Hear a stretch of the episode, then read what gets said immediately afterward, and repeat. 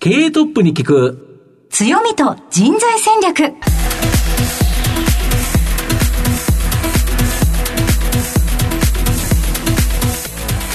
毎度相場の福の神こと藤本信之です。アシスタントの飯村美希です。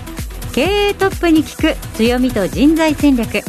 この番組は相場の福の神こと財産ネット企業調査部長の藤本信之さんが注目企業の経営トップや人材戦略を担うキーパーソンをゲストにお迎えしてお送りします。企業を作るのはそこで働く人ということなんですがゲストには毎回事業戦略上独特の強みとその強みを生かすための人材戦略をじっくりとお伺いしていきます。はいさあ一体今日はどんなお話が聞けるのでしょうか？今日はですね、もう毎日ですね、フェイスブックに、はい、今日お昼ご飯何食べたか載って、はい、僕は毎回いいねをする社長さんという形なんで、はい、毎日会ってるような気がしてるという感じですね。ということはまた、色とりどりのお話が聞けそうですね。はい、えー、お昼休みのこの時間、皆さんどうぞ最後までお付き合いお願いいたします。この後早速トップのご登場です。この番組は JAC リクルートメントの提供でお送りします。経営トップに材戦略経営トップに聞く強みと人材戦略本日のゲストをご紹介します東証スタンダード上場証券コード2415ヒューマンホールディングス代表取締役社長佐藤智成さんにお越しいただいています。佐藤さんよろしくお願いいたします。よろしくお願いいたします。それでは早速とはなりますが、ヒューマンホールディングスの事業内容のご紹介をどうぞお願いいたします。教育事業を中心に、人材事業、介護事業、保育事業、まあ、IT、美容事業などを行ってるんですけれども、それぞれが単独で事業をやっているのではなくて、教育事業とのシナジーの中で、え人材育成と人材供給、このシナジーの中で、えグループを運営していると、こういうふうな企業です。はい。ありがとうございます。後ほどまたじっくりと伺ってまいりますが、まずはトップは企業にとって大切な人材であり強みでございます。トップのお人柄に迫らせていただきたいと思いますので、石橋質問にお付き合いよろしくお願いいたします。では佐藤さん、生年月日を教えてください。はい、えー、1963年5月27日生まれです。はい、現在おいくつでいらっしゃいますか？えー、この間59になったところです。はい、ご出身はどちらでしょうか？えー、兵庫県神戸市です。子供の頃、ご両親のご職業を教えてください。父親が、まあ、いろいろ会社転々としていたんですけれども、もう主に営業職で、えー、鬼塚っていう、まあ、シューズの会社ですね。ここから始まって、えー、新日本証券、えー、大京、積水、まあ、ハウス、はい、リゾートトラスト。本当に転々として営業旗で一貫でやっていたということですね。はい。母親は専業主婦でおりました。はい。ものすごくいろいろお仕事されていたお父様のようなんですが子供の頃の印象としてはいかがですか？うんもう怖いイメージしかないですね。怖かったですか？昭和の親父ですからね、ああなるほど。勉強についていろいろ言われたりもされましたか？もう当然そうですしまあとにかく手が出るんですよね昭和の親父はね、はい、ちゃぶ台ひっくり返すみたいな話ですよね。イメージが湧きました、はい、ありがとうございますえ佐藤さんご自身はお子さんの頃どのような子供時代でしたでしょうか？小学校入ったあたりからですかね。なんかずっと学級委員をやらされていました、えー、はい、はい、子供の頃何か熱中されたことはございますでしょうか？特にはないんですけれども小学校の時野球を少々やってましたね。少々。はい、はい、ポジションはどちらでしょうか？えー、サード。主にサードですね。かっこいいじゃないですか、はい、それは部活動でですか？まあ、部活っていうか少年のなんかリトルリーグみたいなのがあってそういう中ですね。その後関西学院に進まれるんですよね、はい、選ばれた理由は何でしょうか、まあ、近いっていうのと、はい、まあそのさっきの昭和の親父からカンカン同率一家に行くんだったらもう働けと、はあ、言われたので、はい、えー、この辺りに落ち着いたということですね。はい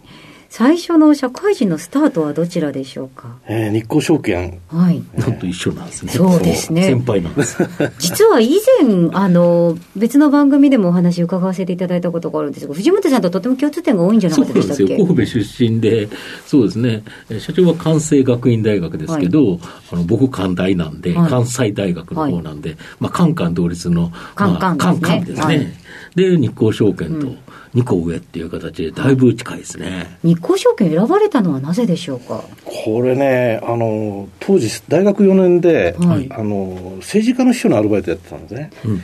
でその時にちょうど選挙になっちゃったんですよ。はい。でここでまあ就職活動に入ってたわけですけど、はい、忙しいですね。中断しちゃう、中断ですよね、はい、完璧に中断。はい、でそこでちょっと時間が空いちゃって、どうしようかなと思ってて、はい、ただその、自分の思考の中では、起業したかったので、はい、独立したかったので、うん、できるだけ厳しいところに行こうと思って、うん、で、ある程度給料がもらえて、鍛えてくれるところ。えそれを考えたら、まあ、証券会社っていうのがこう出てきて、えたまたまその政治家のその事務所に近かったあ新御堂って、まあ、大阪にあるんですけども、はい、そこの日興証券、はい、えー、ここに、まあ、就職活動に行ったということですね。独立しようっていうお気持ちはいつぐらいからあったんでしょうか？これは多分高校ぐらいからなんですけど、はい。うん、きっかけって何でしょう？まあそのおふくろが千代さんの時に亡くなって、はい、で高校にまあ行くところ決まってたんですけれども、うん、地元の、まあ、大阪だったんですけれども公立と私立決まってたんですけど、えー、突如親父がですね、はい、えー、兵庫県の三田学園という高校あるから、はい、そこどうだって言い始めたわけです、はいはい、でまああのそこに行ったわけですね、はいうんまあ、ただ、その年の12月かな、三大学に、まあ、その寮に入ること自体全くそのあれもなかったし、面白くやってたんですけども、その12月に、えーまあ、俺結婚するから、俺の結婚式出ろっていう話があって。はい、お父様から。そうそう。はい、で、あ、これはそうか、このために俺たちは捨てられたんだなって。そういうことなんだけど。今もう、どんな顔してお話聞いてるのか、ちょっと、あれでしたけど、なるほど。そう、それでもう、やっぱりこう独立しないとダメだと。一人で食っていかなきゃダメだなと思って。それでまあ、そういう思考が出てきたんだと思うんですけど。うんでも、そこで自立心がこう、ぐっと前に向いたっていうのは、力強いですよね。で、えっ、ー、と、たくさん、えっ、ー、と、厳しいことを言ってもらおうというお気持ちで入られた日興証券、どのようなお仕事されていましたでしょうか？まあ、営業ですよね、はい。えー、主に法人系の営業をやっていました、えー、その後ですが、えー、ある日支店に帰るとなぜかお父様が支店長室に来られていた、はい、というふうに聞いておりますが、はい、お聞かせ願えますか？そうなんですよね。あの外交から帰ってきて、はい、1階の店頭行ったら、はい同期の女の子たちがバーッと集まってきて、はい「佐藤ちゃん佐藤ちゃん大変、はい、お父さんが来ている」って、はい、これ一体どういうことや それまではあのお客さんが乗り込んできてるわけじゃなくて、お父さんですよね。お父さんですもんね。そのそれまでご関係としてはどのような関係だったんですか？そのとある日やってくるまでは。まあな休みに帰るぐらいですかね実家にね、はい、だから突然やっぱり職場に現れるっていうのはただごとじゃないわけですよねただごとじゃないわけですよ一体何が起こったのかと思って、まあこう、支店長室とかこうドア開いて見てたああいるわと思って。これ これどういうことやろうと思って、ね、えー、何だったんですかご用事は？結局そのうちに帰ってきて手伝いという話ですね。えー、親父が昭和60年の時に、はい、まあ僕は大学2年生の時に教育のベンチャー立ち上げたんですけど。あこれは今の？はい、えー、その会社を手伝えという話ですね、それでも日興証券でもご活躍されてたことと思いますので、その時のお気持ちとしてはいかがだったでしょうか、はい、そう日興証券に入って、ようやくこう独り立ちできてきた頃、はい。うん、店の中では最応、まあ、最大の、まあ、投資信託のお客さんとかを開拓できたり、はい、株式もそこそこ乗ってきたんですけれども、うん、ただやっぱり独立するっていうその思考はずっとあったので、うん、うん、まあ、ここで中断されるのかっていう、その、一種の戸惑いみたいなものはこうあってですね、うん、でまあいろいろ話をするうちにそのまあさりとってこれその昭和60年ですから、はい、えー、その時が昭和64年65年だから3年いや4年5年の時ですかね。7年目かこれ。ちょうどこの会社が立ち上がって7年目の頃で、はいそういう意味では、その教育のベンチャー、はい、うん、ここでその勉強するのも一つのやり方だし、うん、うん、まあ、親父の顔も立つし、はい、まあ、俺もそこで勉強できるかなって、ここはまあ、出発点だったって感じですね。そこで一致があって、はい、現在に至ってくるわけですね。はい、はい、ありがとうございます。はい、さて、えー、現在の会社までたどり着いてまいりましたので、会社の中身についてじっくりと伺っていきたいと思います。この後は、組織の強みと人材戦略に迫ります。経営トップに聞く強みと人材戦略今日のゲストは東証スタンダード上場。証券コード2415ヒューマンホールディングス。代表取締役社長佐藤智成さんです。さて、ここからは会社についてお伺いしていきます。まあ、ズバリこの番組は強みと人材戦略というタイトルなんですけど、御社はもともとにこの教育事業からスタートして、まあ、そこで学んだ方、そこにですね、就職先を紹介したということから、人材事業に進出されたと。今の事業のですね、概要、もう一度教えていただけますでしょうか？教育事業を中心にですね、うんえーまあ、人材事業とか介護事業、うん、えー、IT、美容、スポーツ、まあ、こういうふうなあの事業を行っているんですけれども、はい、それぞれがそれぞれに事業を行っているわけではなくて、はい。すべて教育事業のシナジー、うん、いわゆるその人材の供給であったり、教育であったり、なるほど。こういうシナジーの中で、うん、えー、グループとして事業を展開していると、うん、こういう会社です。自社の教育事業でもともと学んだ方、まあ、ここが主体となってさまざ、まな人材ビジネスをされていると、はい、でスポーツはあれですよね、最近話題のバスケットボールですよね。そうです。B リーグの大阪エベッサ、大阪のチームですけれども、はい。はい、ここの運営を行っています。これ B リーグ盛り上がってますよね。そうですね、うん、やっぱりそのスポーツ人口的には一番多いんですねバスケットっていうのは、うん。はいはいはい、そうですね、授業でもやりますしね。うん。ね、男女もありますしね、はいえー、そんなにお金がかからないですし、うん、えー、まあ、コートもそんなに大きくないですしね、非常にそういう意味では、ポテンシャルのあるスポーツだと思っています。うん。うん昔だとやっぱり野球、サッカーっていうところが人気だったと思うんですけど、はい、最近やはりバスケットボールっていうのが、すごくテレビでも出るし、はい、で海外でも活躍される選手出てきたし、はい、また女子が強いですよね。そうなんですよね。そうですよね。女子が銀メダルですからね、オリンピックでね。うん、で、本社は新型コロナっていうところは、やはりですね、短期的にはですね、まあ、大きなマイナスあったかと思うんですけど、ただ、あの、中長期考えると、事業の大きな変革、まあ、これにつながっている、これどういうことでしょうか？これはですね、まず教育事業から言いますとね、うん。えーまあ、学校っていうのはこれまではそのライブが中心だったんです、ね、まあ、そうです。よ、実際に来ていただいて、通学していただいてという形で、教室いりますよね、はい、はい、えー、これがもうオンラインに一気にシフトしたんですね、コロナなるほど、はいはい、でそれまでもやっぱりそのオンラインで授業する、うんうん、一部ありましたよね、はい、うん、コンテンツにして教育提供する。うんえー、ここに行きたかったんですけど、なかなかやっぱりライブが強くてですね、うん、まあそうですよね、えー、行けなかったんですね。うん、ところがこのコロナを契機に一気にこっちに舵を切ることができた、うん、それまで本当に抵抗にあって、なかなかそっちに行けなかったんですよ、ね、実際なんかやりにくいとか、はい、いろんな抵抗勢力的なものってもう講師もそうですし、運営もそうですし、はい、みんなそうだったんですけど一気にそれが、うん、違う方向向いたと。うん。えー、これが我々の一番大きな変わったところであるし、これからの可能性を見つけられたというところですね、うん、対面であった場合、はい、場所も必要ですし講師の方もその時間、その場所に行かなければいけない。とすると、例えば、はい、まあ、東京っていうのは、はい、まあ、みんなが集まってくる大きなところですから、そこで学ぶ人、いいですけど、やはり地方でも学びたいっていう方おられるけど、そこに校舎を作って、で、先生をそこに送り込む、なかなか難しいですよね、正直。そうなんですよ、うん、そこでやっぱり地方で提供できない授業があったり、うん。うんえー、まあ、もっと言うと、海外で提供できない。あそりゃそうですよね、海外でも学びたい方、おられますよね、そうですね。ネットだと場所を離れて、時間を超えてできますよね。はい、そうです。だからそこはだいぶ変わってきたという感じですか？そうです。ですから、マーケットが一気に広がったということですね、うん、場所に制限されないので。うんとすると、ここが広がったことによって、はい、また人材が多くそこで排出されると、はい、そうすると人材関連、まあ、ここも非常に重要ですよね。はい、今度はここはですね、うん、えーと、リモートワーク派遣っていう新しいジャンルができましてね、はい、え例えば今まではその東京で働く人たちは東京で募集をして、うん、そして働いていく、ね、ところが今回、このコロナでですね、そういうリモートワーク派遣というのができて、鹿児島の人が東京の会社で働く、なるほど。みたいなことがですね、はいはい、どんどんどんどんこれ出てきてるわけですね。うんうん、ということは、この雇用の流動性っていうんですかね、うん、ここが一気に、あの高まってきたと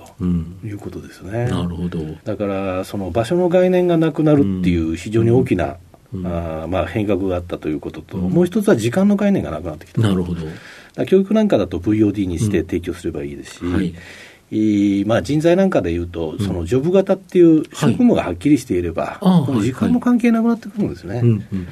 ですから、そういう意味では、場所の概念と時間の概念がトーンとこう取っ払われると、うんものすごく大きなマーケットが出現したと。なるほど。そうすると教育っていうところもマーケットが広がり、はいはい、その人材っていうところの広がりっていうと、はい、ヒューマンホールディングスさん、もともとヒューマンっていう人間がど真ん中の会社だと思うんですけど、まあ、これがより広がるということですか？そうです。なるほど。あと、少子化っていうところで言えば、日本ってもうどうしてもですね、人材不足っていうか、はい、もうありとあらゆる業界で人が足りないよっていうような話あるかと思いますけど、はい、特にこの IT とか介護、はい、ここってもともと少なかったっていうところだと思うんですけど、ここの場では、御社の活躍の場広がりそうだとか。実際にもうあのやってるんですけれども、はい、えー、グローバル IT タレントビジネスっていうのがありましてね。はい海外の IT 技術者に対して日本語を教えて、はい、そして日本に来ていただいて、うん、日本の会社で働いていただく、うん。うん、まあ、今はそのオンラインという形であったり、オフショアという形であったり、はい、こういう形で日本の企業に労働力を提供して、海外の人たちに日本で働くチャンスを、提供していると。えこういう事業を一つやっています。なるほど、どの国の人たちが多いんですか、えー、今、インドですね、インドですインドがやっぱり IT 系の人材がそうですね、インドって IT 人材が豊富だっていうふうによく聞くんですけど、はい、ここから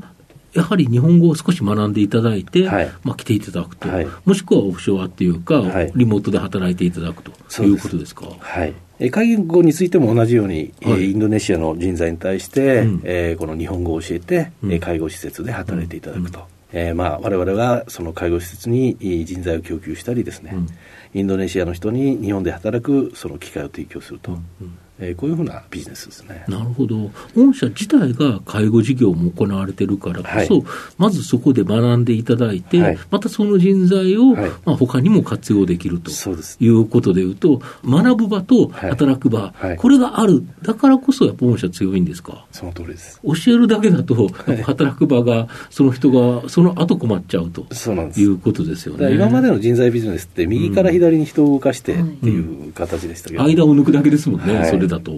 ではなくて、われわれはその教育で付加価値をやっぱりつけて、うん、その人の、はい、要は普通に働いたら、スキルがなければ時給が低いと、はい、だけど IT のスキルであったり、まあ、その介護のスキルであったり、さまざまなスキルが上がっていくと、やっぱりちょっと時給がお高くなっていくと。はい。いうことで、その人の価値も上がるという形ですかね。はい、だその付加価値を上げることによって、まあ、人をまた集めてきてと、はい、だ教育事業にもいい効果が出ますよね。そうですこれが相互効果が出て、はい、まあ、御社は今後成長するという感じですか。はい。御社の今後の成長を引っ張るもの、改めて教えていただきたいんですが、えー、まず教育事業においてはですね、うん、えー、我々教育事業のこの今回オンラインの事業をやるにあたって、うん、えー、専用のプラットフォームを開発しました。はい、はいえ名前はヒューマンアカデミーアシストっていうプラットフォームなんですけれども、うん。うん、えこれを使って、我々自身の学校で今やってますけれども、えー、他の例えば学校に対して、はい、えー、そういうコンテンツを提供してプラットフォームとして提供すると、はい、だから地方の例えばビジネス系の専門学校が、もうビジネス系だけでは成り立たなくなってきている現状の中で、うん、じゃあ我々の持ってるアニメの、例えばコンテンツを鹿児島でやるとかですね、うん、鹿児島ではやっぱり先生が集められませんから、うん、我々はそういうプラットフォームとコンテンツを提供することによって、うん、えー、まあ、お互いウィンウィンの関係を作る、えー、いわゆる FC というビジネスですね。フランチャイズのような、はい、はい。はいでこれをまあ国内外で、うん、まあ、一部今、フランスでやってますけれども、うん、フランスのアニメの学校、はいはい、えー、これをまあ日本から配信して、やっていくと、うん、これをどんどん進めることによって、うん、えー、まあ世界展開を図っていくというようなことですね。なるほど。世界では日本のアニメってジャパニメーションとかって言われて、すごく人気が高い。はい、とすると、日本のアニメを学びたいっていう海外の方って多いんですよね。多いです。ただその人が本当に日本に来て学べるかっていうと、なかなかハードルが高いと。そうなんですよね。だけどこれ海外でリモートで勉強できたら、そういう人材もっと増えるかもしれないですよね。そうですね。えー、合わせてその就職の機会も提供していて、はい、えー、フランスでですね、はい、いろんな漫画の出版社の人たち来ていただいて、はい、えー、そして、えーまあ、いわゆるその、えー、就職活動、まあまあそのそういう求人活動をしていただくと、はい。はい、こういうことも合わせてやっています。なるほど。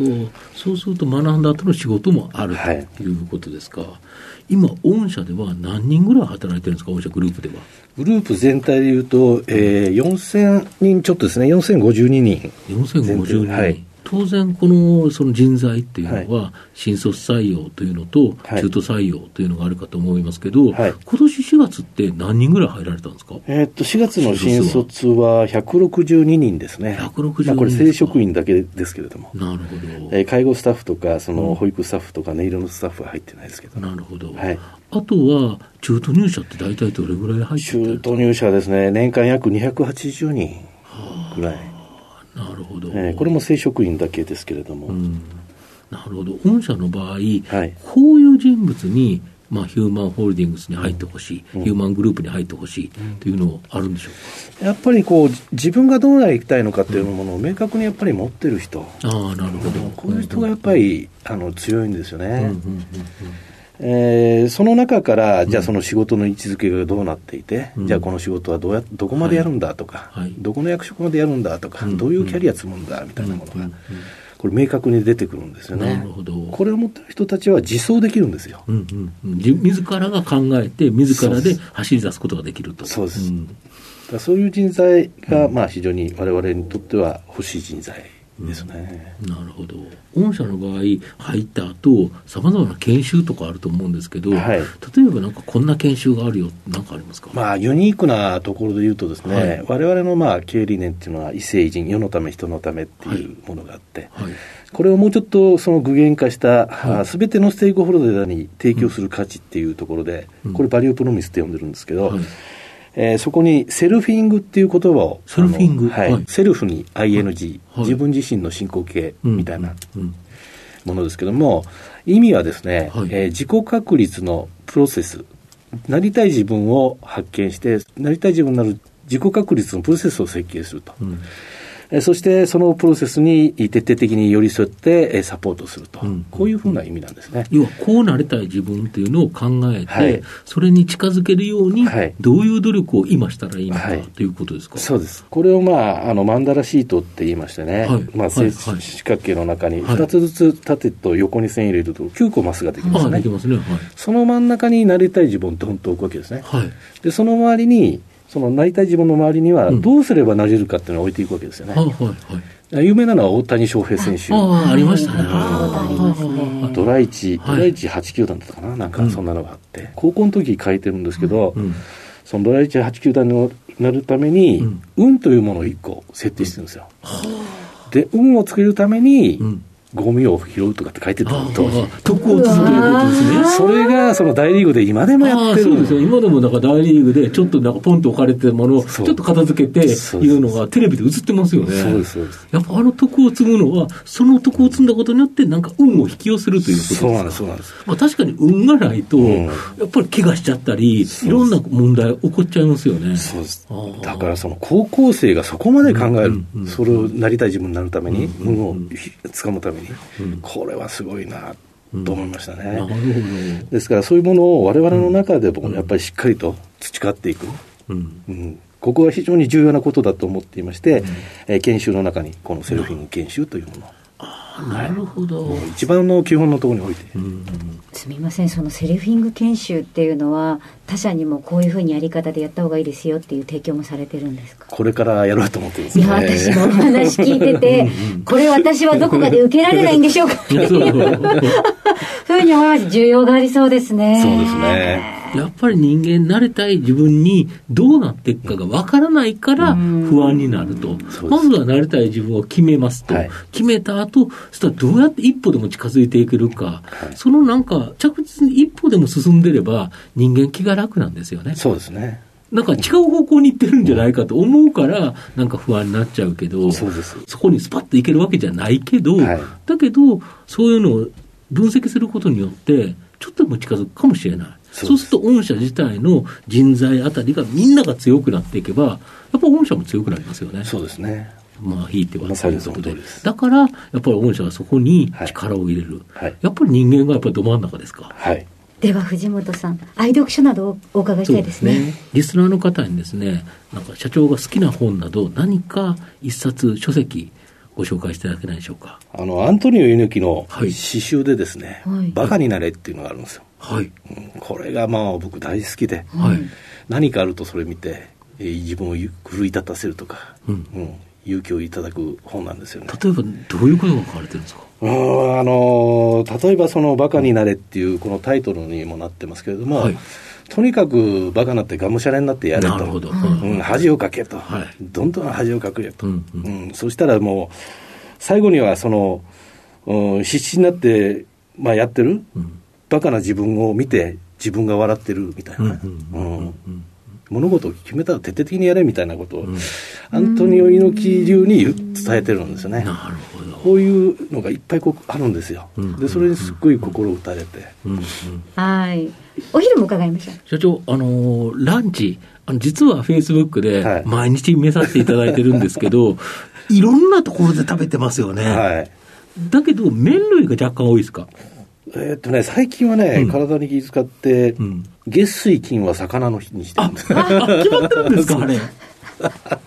美味しいものを末永く食べていくために、やっぱ健康にも気遣われてる。なるほど。だからなんかお魚系の定食は確かに最近なんか多いような多いでしょ？はい。多いですけど、あの、やってみて傷がついたのは、魚ってやっぱあんまり種類ないなっていうのは。意外に、そうですね、日本で食べれるものって。サバが結構多くて。定食屋さんだと特にそうです。まあ、お値段の問題もあると、ランチだと、そうかもしれないですね。改めまして、本日のゲストは、東証スタンダード上場、ヒューマンホールディングス代表取締役社長、佐藤智成さんでした。佐藤さんありがとうございました。ありがとうございました。ありがとうございました。経営トップに聞く強みと人材戦略東証プライム上場 JAC リクルートメントは世界11カ国に展開するグローバルな人材紹介会社です。スペシャリストや管理職の人材紹介を通じて長年にわたり多くの企業の成長に貢献した実績を持ちます。当社では役員、CFO、CIO、本部長、社外取締役などの経営幹部層の人材紹介に特化した専門部署、JAC エグゼクティブを構え、企業の経営課題解決を支援しています。経験豊富なコンサルタントが経営課題をヒアリングし、課題解決に導く人材をご紹介いたします。企業の経営改革を担う人材など、経営幹部の採用なら、東証プライム上場、証券コード2124 JAC リクルートメントにお任せください。お送りしてきました。経営トップに聞く強みと人材戦略お別れのお時間が近づいてきました。